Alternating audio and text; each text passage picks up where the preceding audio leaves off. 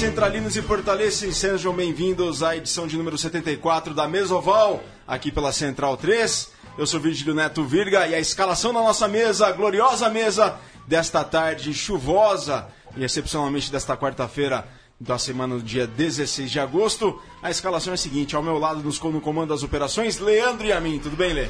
Tudo bem, Virga? É um prazer estar aqui. É um dia atípico, uma mesa de som atípica, né? Geralmente é o Matias que está aqui com, com vocês, mas eu vou substituir a altura. Maravilha, Lê. É uma honra compartilhar essa mesa com esta grande pessoa que é o Leandro e a mim. Na ponta da mesa, Vitor Ramalho, que acabou de chegar. Vitor, tudo bem, cara? Fala, Virga. Nós amamos Leandro e a mim, não sei por que ele está sendo tão humilde assim. Faz, faz muita falta não, não fazer programas também com o Leandro e a mim. É muito bom estar com ele junto. Na ponta, no lado cego, já que eu não consigo vê-lo direito, o eterno, a língua mais afiada do rugby brasileiro, Diego Gutierrez. Fala, Tudo Diego. bem, Virga? E de volta pra ponta, né? Tentei continuar no comando como capitão, mas aí não deixaram, fui cortado. Então de volta aí, muita coisa para falar, campeonato Super 8, Copa do Mundo Feminina e, como sempre, convidado mais que especial. Exatamente, o Diego citou a Copa do Mundo Feminina, ele, que foi um dos pioneiros do rugby feminino no Brasil, claro, não jogou pela seleção feminina, mas.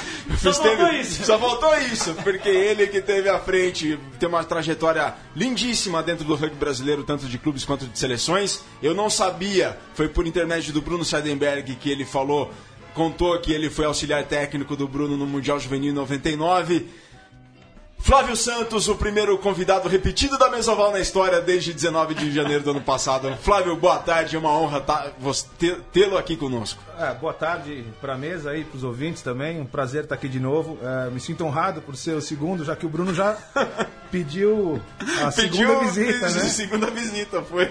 Mas verdade, trabalhei com o Bruno já, já moramos juntos, ele já contou um pouco aí do passado. É, e estamos aqui para discutir aí um pouco da atualidade, de como que a gente vem vendo o rugby internacionalmente, né?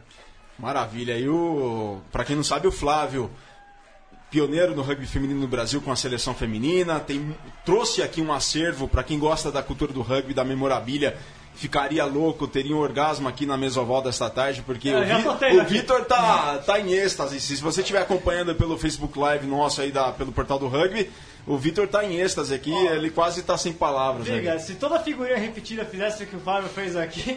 Nossa! Aliás, figurinha repetida que eu não troco, tá? É, é, normalmente a gente troca figurinha repetida, Fábio, mas você tá. Você identifica com as duas. Bom, ó, excepcionalmente nessa edição de número 74, não teremos a habitual Colipídia. O Coli mandou um áudio para mim nessa manhã, ele tá com uma gripe fortíssima. É, ele tá com a voz, sabe, parecida com quem lê? Você vai saber. Uhum. Lembra do Alfio Basile, treinador da Argentina de 86? Lembro. Parece, parece muito o Alfio Basile. Então... Você falou Alfio, eu pensei Alfio, pô, Alfio não, é teimoso, não? Não, não, nem o Alfio Conte lá do ah, Inconfidentes tá. de Ouro Preto mas é o Alfio Basílio Cole está gripado, mas nem por isso a gente deixa de citar algumas algumas milestones dessa semana. Milestones, qual que seria a tradução melhor para milestones? Marco. O Mar, isso, Marcos, do rugby nacional. Para começar, amanhã, 17 de agosto, é aniversário da Mari Ramalho. É aniversário da Mari Ramalho, da seleção brasileira feminina. Ela que foi para os Jogos Olímpicos ano passado, entrou no lugar da, da, da Júlia Sardá, que se contundiu. Né? Então amanhã a Mari aniversaria. Hoje também, Vitor Ramalho, aniversário do seu sócio, sabia? Meu Pedro sócio. Mantovani, o Gonzo, aniversário dele, 16 de agosto. Seu sócio foi do sócio também? Não, é, não, eu tenho sócio também. E claro, aniversário do Eterno, ele que completa 37 anos hoje, mas tem 89 anos de rugby, Daniel Greg. Daniel Greg que completa aniversário nesse dia 16 de agosto. Bom, do rugby, ó, em 16 de agosto de 64, nascia Nigel Redman, segunda linha da Inglaterra, que jogou as Copas de 87 e 91. Foi com os British and Irish Lions para a África do Sul no Tour de 97 e foi campeão pelo BAF na campanha da Premiership de 98. São aí os marcos desta semana dentro do rugby nacional e internacional, lembrando o aniversário do Daniel Greg, da Mari Ramalho e do Gonzo, o atual campeão paulista. Gonzo, autor do try da vitória da, da Polo Campeonato Paulista, né, na prorrogação. Exatamente. Bom, Mas vamos ao objeto principal desta mesa oval de número 74. Flávio Santos. Volta domingo para Dubai, já tá morando lá tem um ano, um ano, é isso mesmo, Flávio? É, estamos lá já há dois anos, fez dois anos agora. A gente fica lá esse próximo ano e aí para dezembro, janeiro a gente já deve estar tá tendo noção do que, que vai acontecer aí, se a gente segue um pouco mais por lá, ou se a gente vai para alguma outra experiência em algum outro lugar, ou se volta para cá. Mas vai depender um pouco aí das oportunidades também da, e da intenção de continuar é, dando uma experiência, né? Acho que para a família e, e, aproveitando um pouco das oportunidades que estão aparecendo. É, é, fala um pouco do seu trabalho lá no Dubai que você tem feito. É, quando a gente chegou, na verdade, a maior preocupação era se adaptar, né? E assim que a gente estava ah, sentado, assentado, eu comecei a trabalhar para a Federação dos Emirados e que, que fiquei até agora, começo desse ano. E no começo do ano, por conta de, um, de uns estudos que eu estava fazendo, de uma pós que eu estava terminando, eu acabei trocando a federação pelo clube e agora estou trabalhando para o Dubai Hurricanes, é, que no fundo é, mais, é um trabalho mais part-time do que, do que necessariamente um full-time. E agora eu começo a trabalhar numa escola também, então tem um desafio bem bacana aí pela frente. Sempre com feminino ou com é, agora eu vou, vou dar treino para o time feminino dos Hurricanes, para o time adulto feminino, e vou também ajudar em toda a parte de capacitação com o diretor de rugby, que é o Michael Wernham. Ele foi coach uh, uh, da Inglaterra no universitário, tem uma trajetória bacana, trabalha também numa das escolas mais importantes lá de Dubai. E, e também vou ajudar ele na parte de capacitação dos treinadores. A gente agora firmou um acordo de parceria do clube com os Hurricanes da, de Wellington, então tem alguns jogadores vindo, vindo jogar pelo clube, mas ao mesmo tempo também eles vão dar treino para as categorias inferiores e, e ajudar os treinadores. Que na verdade parece simples, mas são 650 jogadores, são 120 treinadores. Num é, clube só? É, é o maior clube lá de Dubai. É. Tem quantos clubes mais ou menos em Dubai hoje? Em Dubai tem os clubes. Em Dubai, nos Emirados são 15. Tem um clube novo começando essa temporada. É, e tem uma média de 3 mil, 3 mil, 3 mil jogadores associados à Federação de Rugby lá dos Emirados Árabes. Ah, o campeonato é dos Emirados. Dos Emirados, mas ao mesmo tempo, como a, a União dos Emirados é a mais volumosa, ela permite, na verdade, com que os times dos países vizinhos, onde só tem um representante, como Bahrein, é, Oman e Qatar, eles jogam um campeonato que eles chamam de West Asia, de clubes. Tá? E, e, nesse sentido é bem competitivo que esses outros clubes, como eles são os únicos representantes desses, dessas cidades, desses países, eles acabam aglutinando todos os expatriados que vão viver lá. Né? Em Dubai, nos Emirados, tem uma divisão já grande pela briga dos expatriados que jogam, que vão trabalhar. E eles acabam tendo times muito fortes mesmo.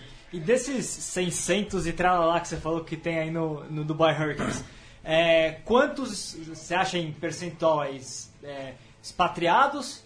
É, que a gente fala, o pessoal vai entender, né? Ingleses, australianos, franceses, etc. É, e quantos são árabes? É, nos Hurricanes tem um, um menino de, na, na, menor de 12 que é, que é local, que é árabe local. Tem alguns outros árabes de descendência de outros países mas não soma 10. A maioria é tudo expatriado ocidental mesmo, é, que faz parte da cultura, né? É, vou até, para quem está acompanhando pelo Facebook Live, o Flávio trouxe a camisa da seleção dos Emirados Árabes, é essa aqui, né, Flávio? Oh, é, não, essa camisa é uma camisa lá da federação, do staff, na verdade. E é que a, que a seleção usa, né? Seria a camisa de passeio, camisa de treino. Mas a camisa mesmo deles muda todo ano com o fornecedor e mas as cores se mantêm, né? Preto, vermelha e branco. E branco. Verde também está aí na bandeira um pouco. Sim. Então, basicamente são essas cores que você vai ver na, nos aliás, uniformes deles. Aliás, Virga, só para pontuar, né? a, o Fábio já falou, a Federação dos Emirados Árabes, na verdade, até pouco tempo atrás, é, não tinha a seleção dos Emirados Árabes, né? Era o Golfo, Era Golfo, Golfo Árabe. Golfo Árabe, é. é verdade. Bom, aqui na nossa mesa agora, chegou atrasado, mas sempre em tempo de participar. José Guilherme Taveira, tudo bem, Taveira? Senhoras e senhores, Boa tarde aí, hoje Mesovão, na quarta-feira, sempre é bom estar com vocês. Prazer, Flávio. Tudo prazer não, conheci você lá no SPAC no jogo do Super 8. Tudo bem? Tudo bom, Taveira. Prazer é meu estar contigo aí. E ô Flávio, você falava lá, né? O Taveira falou desse jogo no SPAC, que aquela tarde de sábado que tava fria lá que a gente se encontrou, era SPAC contra São José? contra São São José. O Vitor também estava ali e você contou um negócio Boa muito resenha. curioso. Uma boa resenha foi. resenha, que E você me contou um negócio muito curioso que eu fiquei pensando a semana inteira. Você falou lá que é, a- assim, a, a abundância de recursos é tão grande que, por exemplo, as, os- as crianças dos Emirados Árabes, a juventude, praticamente falha e falta a coordenação motora.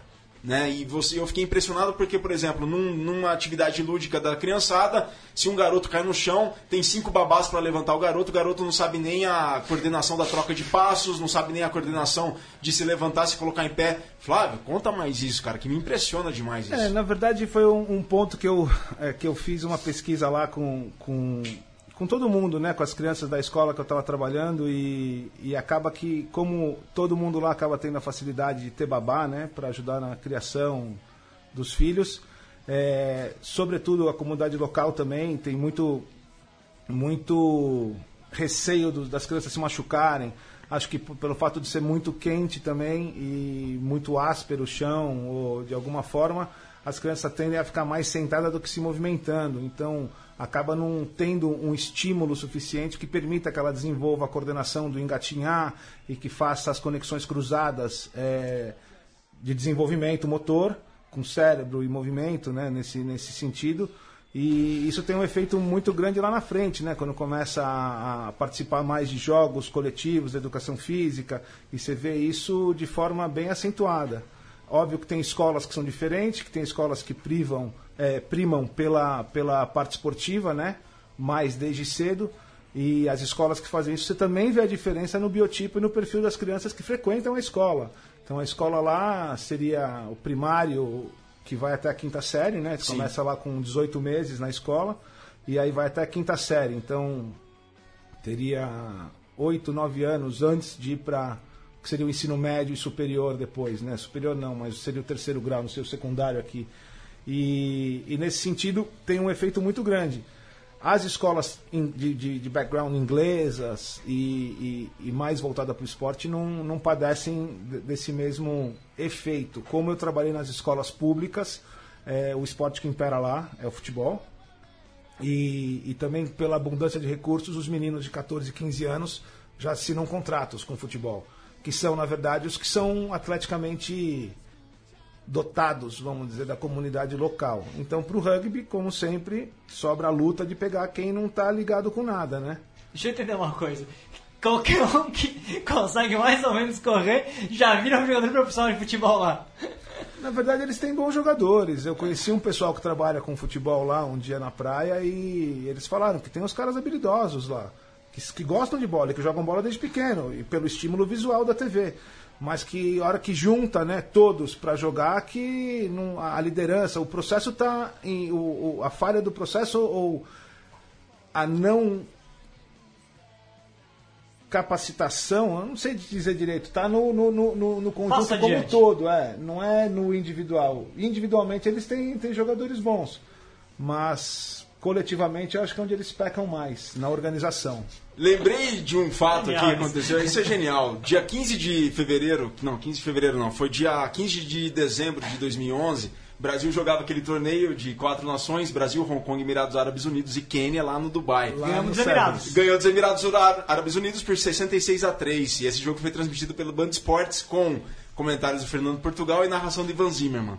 Só tinha um jogador de origem árabe nos Emirados Árabes Unidos. E o Zimmermann falava assim: Mohamed passou para Ibrahim, vai Ibrahim agora no ranking, Ibrahim agora. é, fa- falava só nomes árabes, né? Então não tinha um.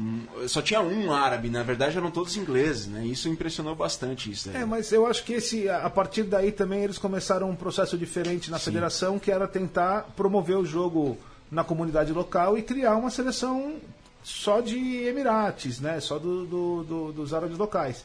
É, no juvenil a gente eles já estão conseguindo fazer isso. Óbvio, a competição fica um pouco de lado, né? A competitividade fica um pouco de lado, não a competição, porque você vai jogar contra Hong Kong, contra outros países que não fazem isso, né? Ah, só um fato curioso, acabou de ter a divisão 1 da Ásia, né? onde os Emirados classificou no passado, depois de ganhar a Divisão 2. E esse ano foi jogar com Malásia, Filipinas e Sri Lanka. E eles saíram super confiantes também. E o, o treinador, que é o Apollo é, Perellini, né, jogador profissional também de League e Union, né, jogou por Samoa a Copa do Mundo de 91. Ele conduzindo o time também estava super confiante. E acabou que chegou no campeonato e perderam os três jogos. Placares aqui, que é Malásia 36-22 Emirados Árabes, é, Sri Lanka 33-17 Emirados, Filipinas 34-26 Emirados. Malásia campeã vai jogar, aliás, ano que vem contra Vai representar, Coreia. mas depois você vai ver a Malásia teve fazendo um camp de uma semana com o Western Force. Foi. É, as Filipinas têm pelo menos 10, 12, 15 jogadores que jogam no semiprofissional da Austrália e que quando tem essas competições eles vêm jogar. Não treinam muito junto, mas jogam mais frequentemente. E o Sri Lanka que também tem uma cultura de rugby, tem uma cidade lá que é como São José. Né? Então, assim, tem um- um- uma cultura de rugby um pouco mais desenvolvida. E, e só expatriado no time, né? O Apolo convenceu o, o, o, a- o conselho né, de levar mais expatriados para competir e a decisão foi tomada. É, mas chegou lá também por falta de ter um processo bem marcado também de, de apoio de treino, de preparação, porque a preparação da seleção dos Emirados foi jogar dois jogos com o que eles chamaram de Barbarians da segunda divisão e Barbarians da primeira divisão, que é a Premiership e a Conference, né? Das ligas que tem lá. Bom, só sabia, Taveira, que o Flávio é um cara que une todo o Brasil? Olha, eu não sabia tanto disso. Eu sabia que ele tem uma história muito interessante com rugby feminino. É o Brasil e o mundo ligado aqui, porque estão conosco na transmissão pelo Facebook Live, ó. De Lucas Melo, lá, final do Nordestão esse fim de semana, hein? Pra cima, Parnaíba, manda um abraço pro Flávio. Mário Zerbeto lá em Florianópolis, mandando outro abraço pra você. Japinha mandou um abraço. Japinha coloca aqui, Flávio é o melhor técnico que o Brasil já teve. Grande amigo, saudades de jogar com ele. Ele de Exclamação. 10 e eu de 15. Exclama- Eu de 10 e já tinha de 15, só na faculdade, né, já tinha. Um abraço. Fran Locoselli, grande Flávio, um abraço. Marião Domingues, lá na Colômbia Britânica, no Canadá, conosco aqui também. O Caio Nicolau, sintonizado direto de Manaus, grande Flávio, forte abraço. É o Brasil todo. Lucas Santos de Porto Alegre, Brasil Marjorie. todo. aqui. A Marjorie, claro. A Une o Marjorie tá mundo, aqui. né, Virgílio? Une o mundo. Flávio Santos é internacional. Mas. Só é, festa, também só falou fera aí. Assim como os Emirados é um local internacional, né? Assim como o Flávio é. É. Bom, e o Flávio trouxe aqui um. Uma, não vou falar o que ele falou lá fora, mas trouxe um baú da felicidade aqui pra todo mundo. Bom, a gente falou muito de Emirados Árabes, né? Não, não acha, Vitor Diego? Não, a gente falou muito dos Emirados Eu Árabes. posso continuar falando bastante. Às vezes o Flávio tem uma história também sobre o Nepal aí que é bem legal, cara. O que, que é a história essa do Nepal aí, Flávio? Não, é, quando, assim que a gente mudou, né? é, eu também já fui pela World Rugby trans- transferido de região, né? Como, como trainer. E assim que eu cheguei lá, a gente já comecei a ajudar ministrando cursos. Você É, foi pra Katmandu? Fui para Katmandu esse agora em junho desse Você ano. tá brincando. É, ano passado eu fui para Doha, fui para Hong Kong e esse ano tive a oportunidade de ir para o Nepal fazer um training week, né, uma semana de capacitação, de treinamento e educação para Nepal Rugby Association, né.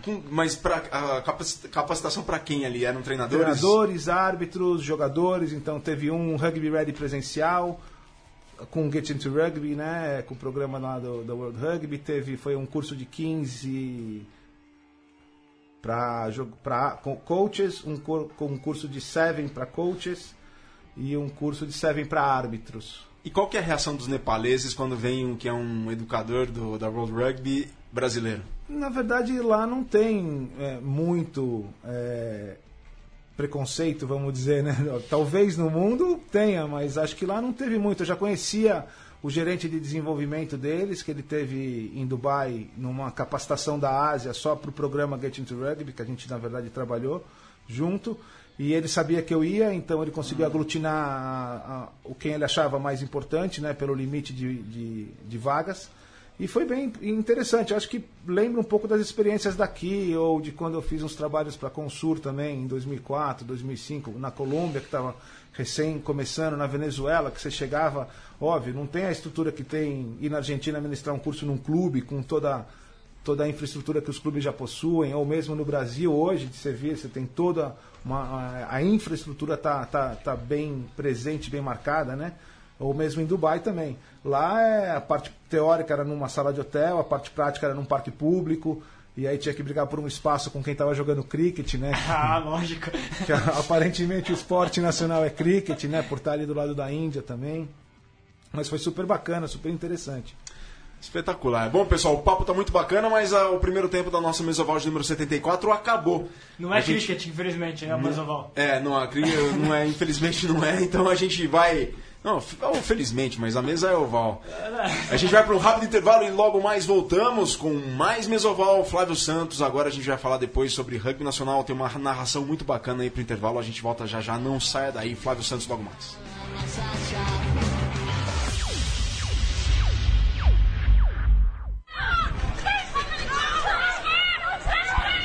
And Ireland get a chance to try and run this ball. Nice pass to Mulhall. Little dummy and go! Through the gap the captain. Lucy Mulhall, she's got to do it all herself.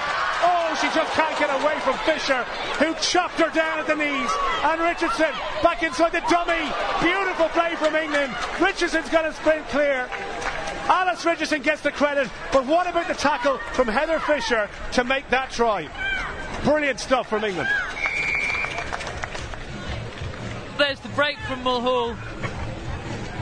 Then Alice Richardson shepherds her on the outside, and Heather Fisher appears from behind. What a tackle!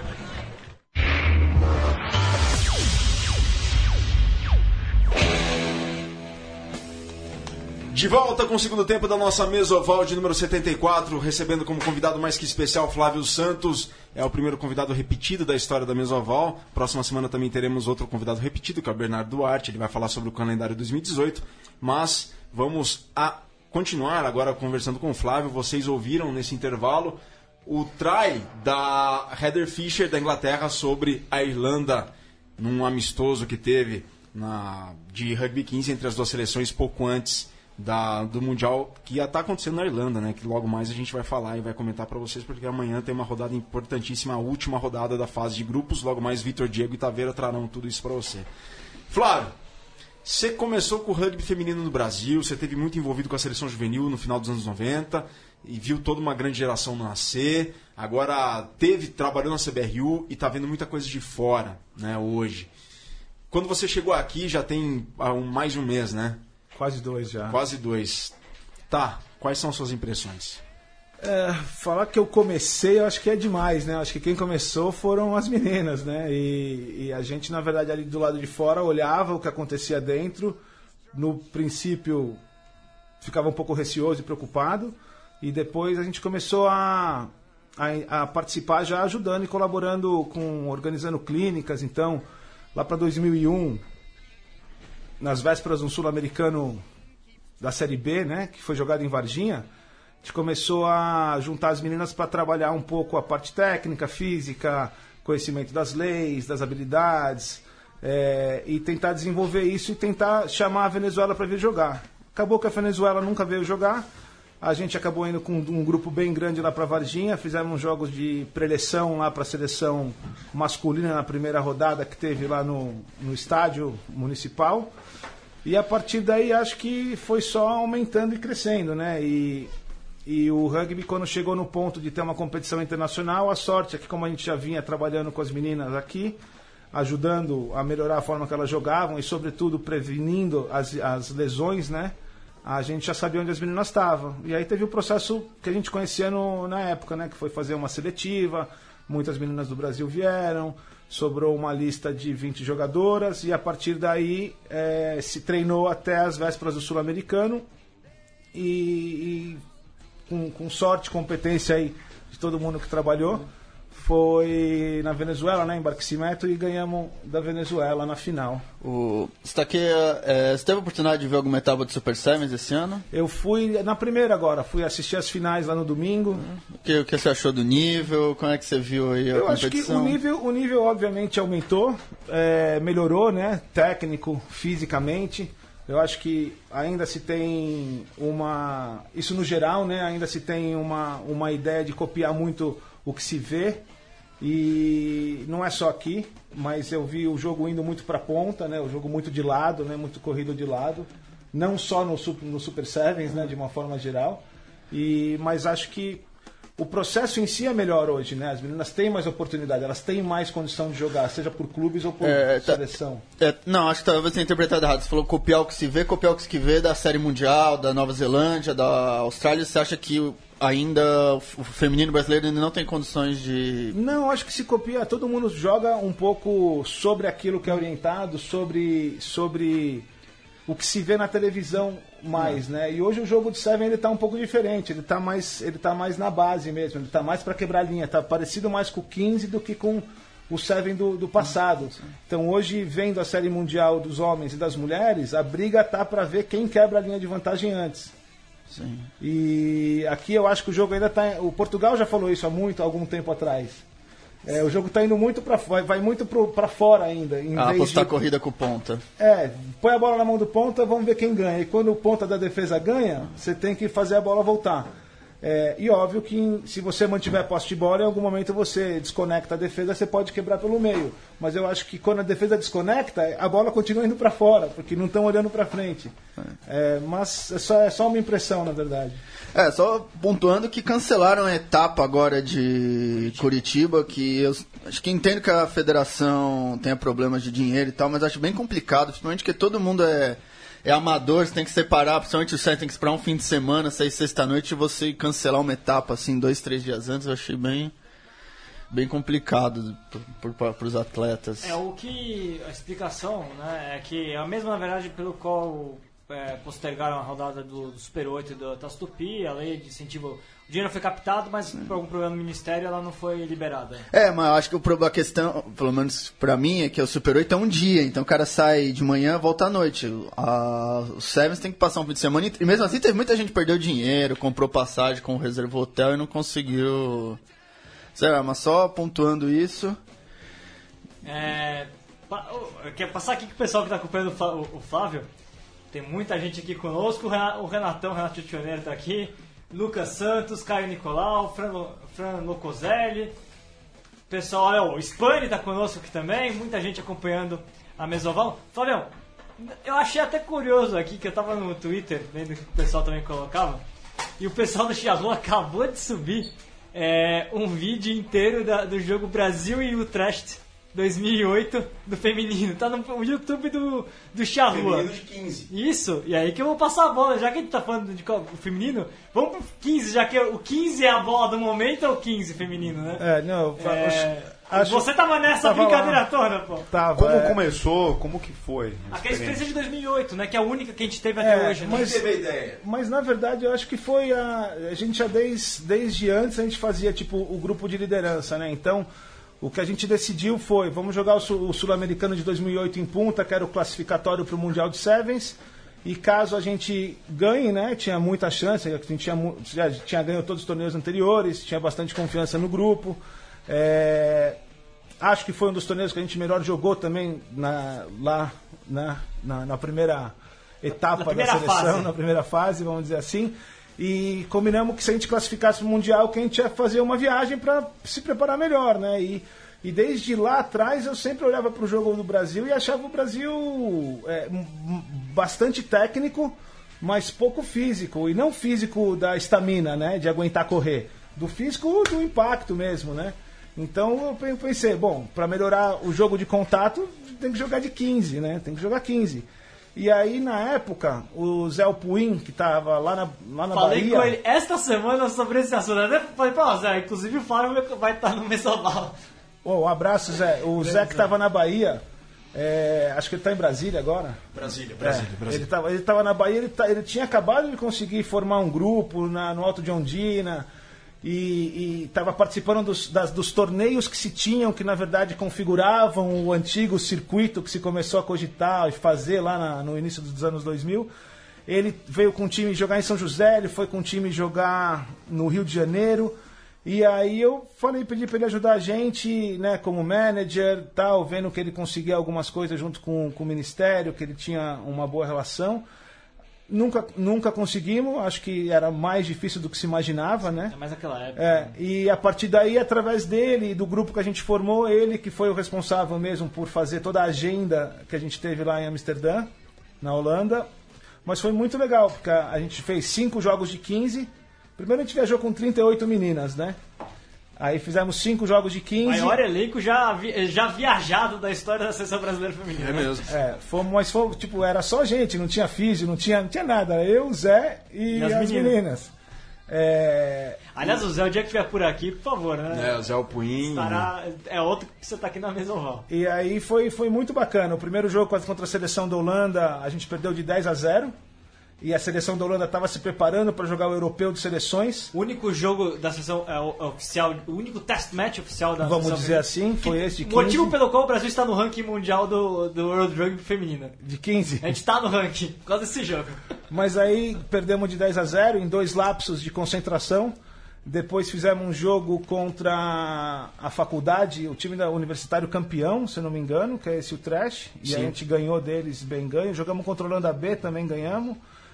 Jogamos contra um time. E aí foi engraçado que na sexta-feira, véspera do Amsterdam Sevens, as jogadoras, né, terceira linha, né, terceira linha para trás, tava tudo se guardando pro torneio, né, que tinham dois dias de torneio. Então tinha que montar um time com com as fordas, né, com as As fordas, né?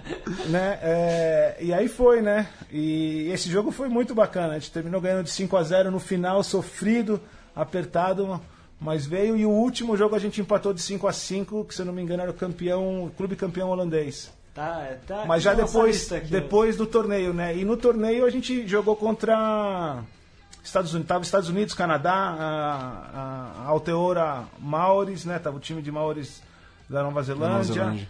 É, e no mesmo local que estava tendo o Sevens, estava tendo o europeu de seleções feminina. Então estava Inglaterra, Espanha, De 15. França de 15.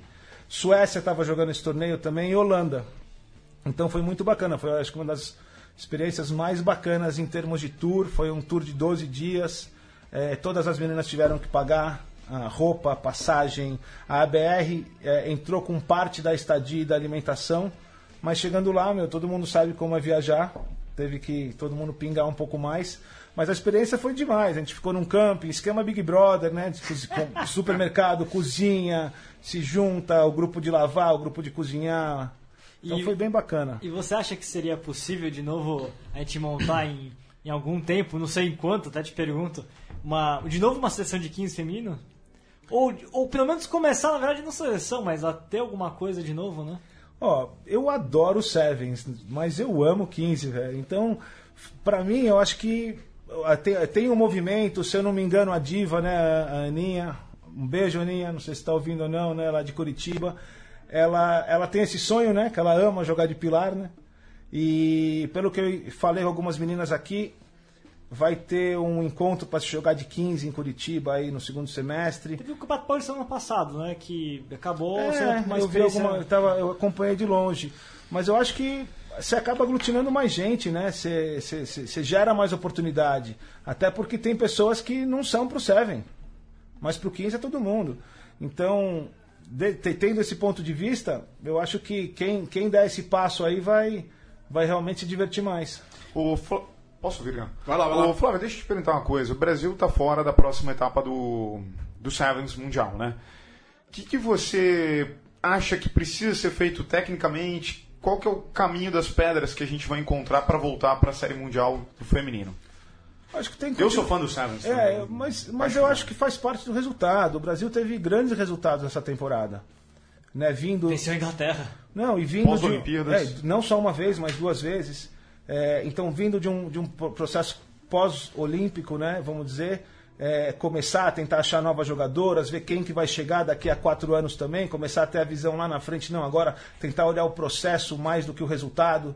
Né? Acho que o resultado ele te norteia um pouco pelo processo, mas todo mundo também tem que entender que performance é diferente de, de ganhar e, e tudo, e, e tudo isso tem que ser levado em consideração. Eu vi as meninas jogando a primeira etapa do ano passado lá em Dubai, eu gostei muito do que eu vi, infelizmente elas não ganharam nenhum jogo naquele torneio, mas logo já encaixou, o treinador também acabou de chegar, então tem toda uma ambientação.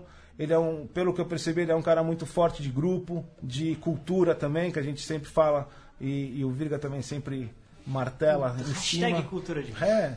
E acho que o que tem que fazer é continuar trabalhando e, e não baixar a guarda nunca. É, vai ter uma oportunidade. Tem um sul-americano, tem o qualifier agora que também classifica para o qualifier da, do, do series da outra temporada. Para essa temporada não tem muito mais o que fazer. Acho que tem que olhar e, e, e tentar apoiar mais o que se faz localmente, para que os jogos tenham um pouco mais de, de nível comparado com lá fora. A diferença de nível ela, ela, é, ela é brutal, ela é brutal na velocidade. Né? E, e isso é uma coisa que as janelas de oportunidade para desenvolver a velocidade elas estão na, na última infância, né? No, no, último período da infância, que é 7, de 7 a 10, e tem uma segunda janela lá dos 13 aos 15 para os meninos e dos 12 aos 14 para as meninas, e se não trabalhar aí, não vai chegar também. Não adianta depois, se não recrutou unidade motora, né, fibra lá, lá embaixo, não adianta depois querer treinar velocidade que. E biotipo? E Diego, já era, cara. O biotipo do Você acha? O biotipo do Sevens, ele é, ele é, ele é atlético, diferente do, do, do, do 15, 15. né? E como que você vê esse biotipo, por exemplo, na América do Sul a gente está muito bem com as meninas, mas quando a gente vai para a Europa o biotipo é outro. Mas acho que o biotipo, na verdade, não é o biotipo atlético. As nossas meninas estão bem atléticas, elas estão bem fortes.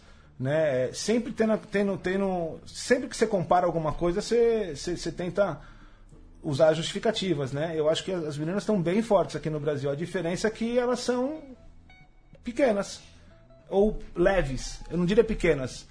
O, o problema aí do Canadá, da Inglaterra, que a Nova Zelândia, as meninas também não são grandes, mas elas são pesadas, elas têm uma densidade é, muscular e elas são pesadas. Então, no Brasil, uma menina que pesa 70 quilos tá sozinha, né? Sim.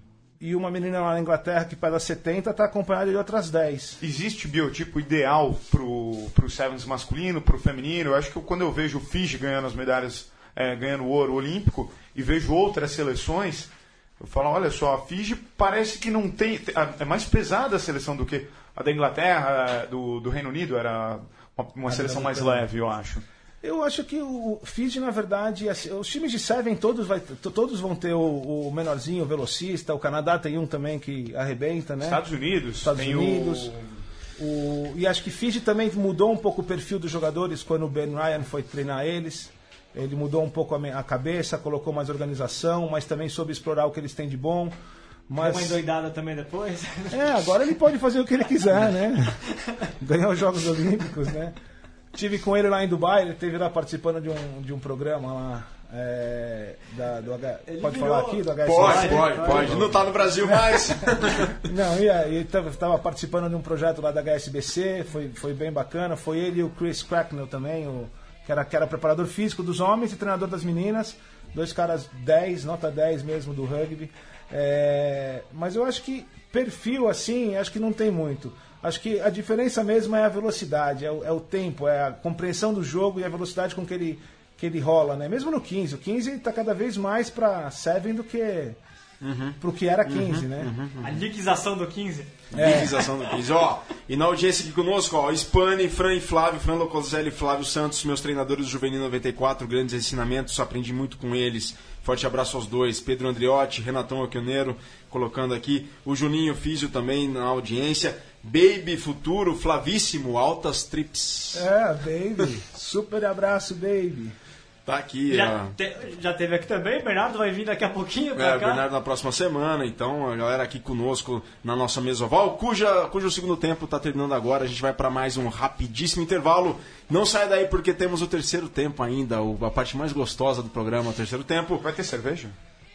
Ah, bem pensado, podemos pensar para as próximas, mas a gente já volta. Fiquem com mais um intervalo bacana aí da mesa oval 74. A gente já volta, não sai daí. Abraço pro Chabal que tá na audiência.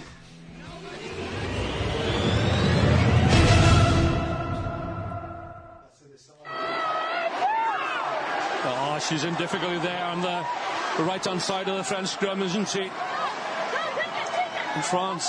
Well, coughed up possession there as Canada look to bring it away through Marchak looking for Harvey. Harvey's away over the 22, giving chases Myons. Harvey inside Ladoof. Launches away. Magali Harvey. Can she go all the way? In at the corner. Canada oh! score. What a fantastic try. Well. She picks it out of the scrum, and then it's Ellery. She does well, and then it's the handling under pressure here. The quick hands, the French alignment. Well, it was thrown to bits. It was in disarray, wasn't it? And then it was down, and it's all about one person, and that person is Magali Harvey. Inside out, the balance, the poise. I love the way she's been shouted to the line by her teammate in support there. I can't see who it was. What a finish. The balance here, inside out. Luduff squared up, taken on the inside. And then it's a foot race to the line. Great effort coming back there by Liev. She tried everything, but it was all in vain there. Olá, Virga. Olá, pessoal. Problemas acontecem. Olha como está.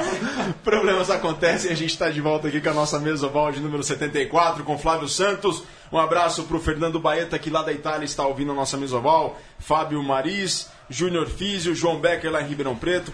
Júnior manda aqui um abraço para você e para o Flavinho. E o João Becker lá em Ribeirão Preto também conosco aqui na audiência da nossa mesa oval, a mesa que une o Brasil e o mundo do rugby. Claro, humildemente falando a língua portuguesa. Flávio Santos tem acompanhado a Copa do Mundo Feminina? Tenho, vi, vi a primeira rodada e vi, vi pelo menos os melhores momentos da segunda, ver se eu consigo pegar algum jogo aí amanhã. Depende, é na correria da volta, empacotando tudo, tá difícil achar tempo.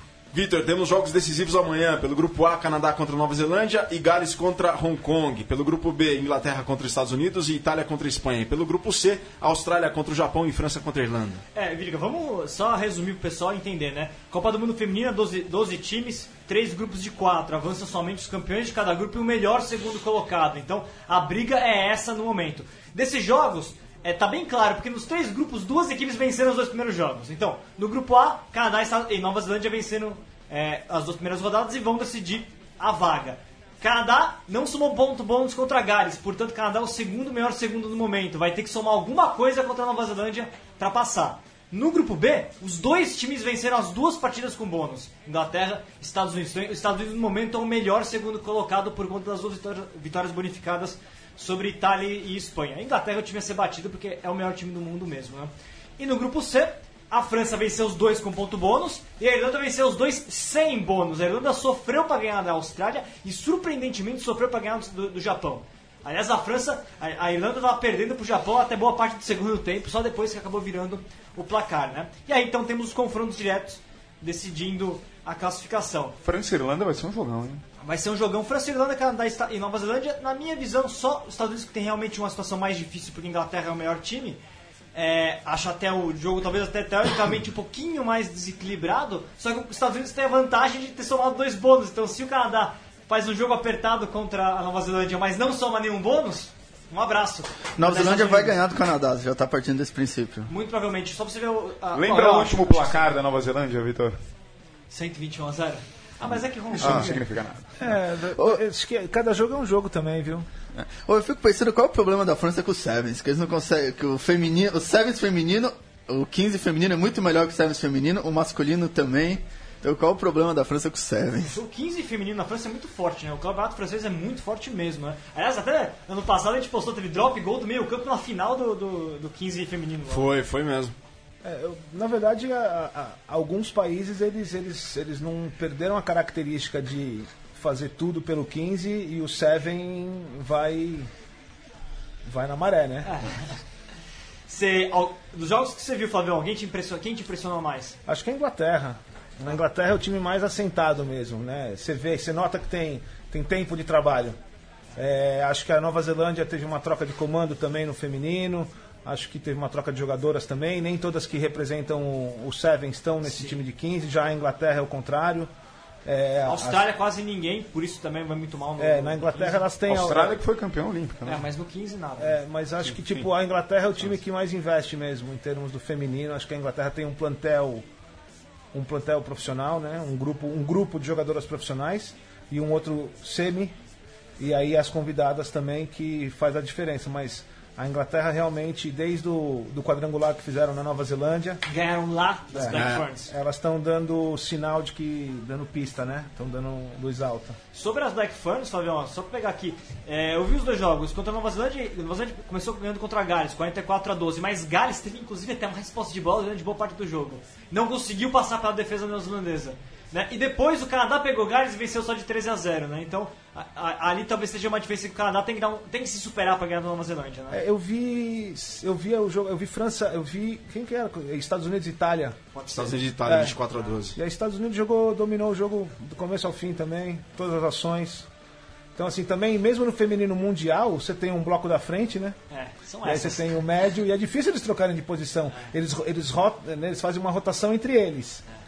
Eu, eu me impressionou a França. A França joga muito bem. É um time muito bom, muito físico, tem back forwards muito, muito competente. Talvez um, um que possa bater de frente com a Inglaterra e com a Nova Zelândia. Então talvez é uma seleção que possa É surpreender mas, aí que não tá tão... é, mas você falou desde a última Copa do Mundo Feminina foi na França, né? E as caras em terceiro lugar. É, então já tinha um investimento muito grande, né? Tanto na imprensa francesa, um É. interesse grande pelo 15 feminino 10 mil pessoas na, França. final no, no- no- no estádio, né? É, inclusive. É de novo, falar. cultura, é, é- é- é parte da cultura, né? É de como cresce jogando.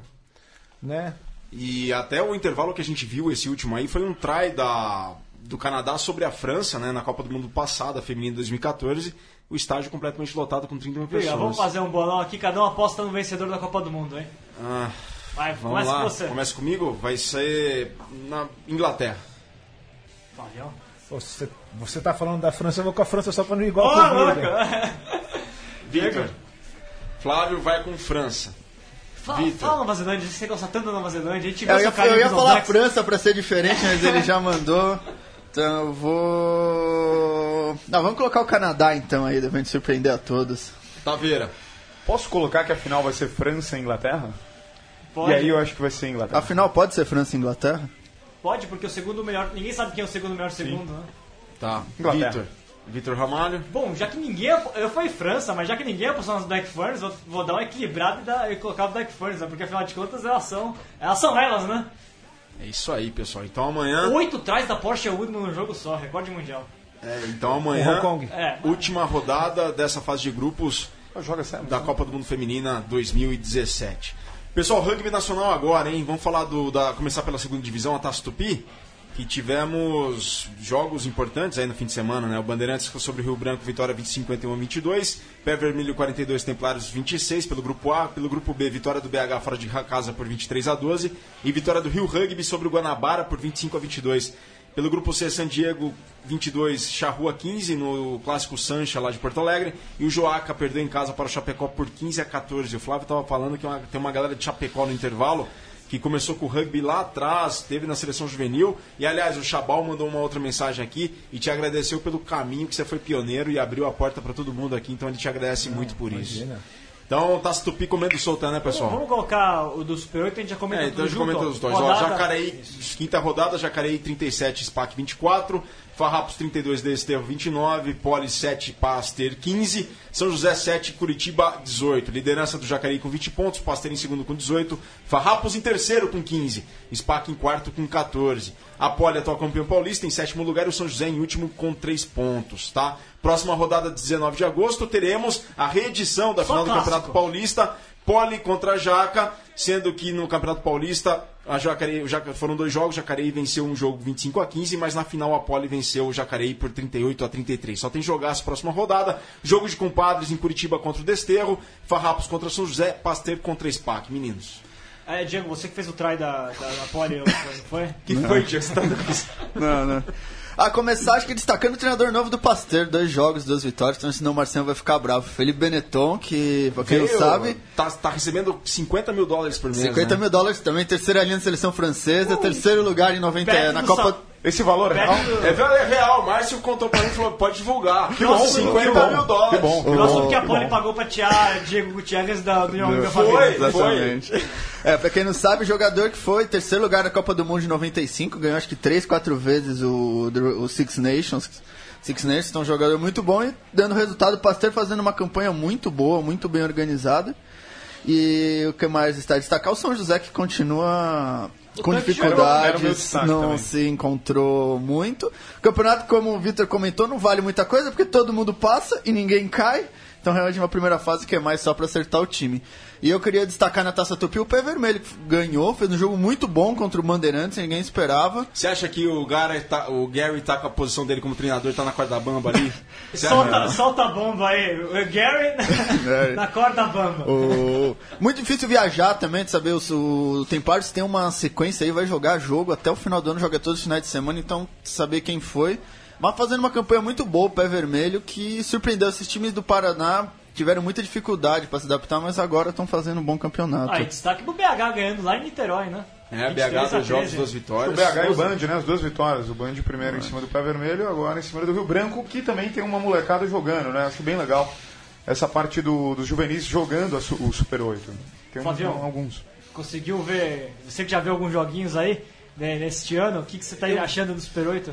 Eu vi Poli Pasteur no fim de semana, fui lá na- no CP. Ah, viu o trai do Diego então? E, e gostei do que vi, na verdade. Acho que o jogo tá, foi bem movimentado, o Pasteur foi bastante combativo do começo ao fim também. Teve altos e baixos com a posse de bola, mas em defesa prevaleceu. A Poli fez o, o que eu vi eles fazendo na final do Paulista pelo, pela transmissão aí do Facebook também.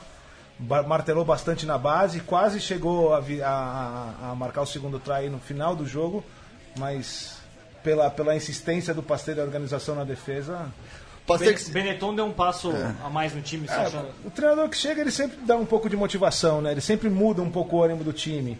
Então, ninguém, todo mundo sai um pouco da zona de conforto, não tem mais o tapinha nas costas. Ele não conhece ninguém, ele não veio aqui para fazer favor para ninguém. Ele veio aqui para tentar O- prevalecer o trabalho dele. É, e então- o Pasteur destacar que acho que jogou quase o Paulista inteiro sem treinador. Até que veio o Patrick, que era outro francês e que ficou, acho que só uns dois meses, ficou pouco tempo. Teve que voltar para a França por problemas pessoais. E meio que mand- não mandou de volta, mas ah, fez o acerto com esse Benetton. Então, então uma equipe que, um treina, que jogou sem treinador durante um bom tempo E o também. bom é que o Benetton traz a marca de roupa junto, né? Que é importante. Leva alguém pro Treviso lá? Bom, pessoal, então a próxima rodada teremos grandes duelos, né? Curitiba contra Desterro, Farrapos contra São José, Pasteira e SPAC. Esse, esse duelo vai ser muito interessante, né? Porque o Jacareí joga contra a Poli no CP USP e o Pasteiro joga contra o SPAC. O Pasteiro vai querer aí uma, beliscar uma vitória na casa do SPAC e torcer por um tropeço do Jaca na próxima rodada, né?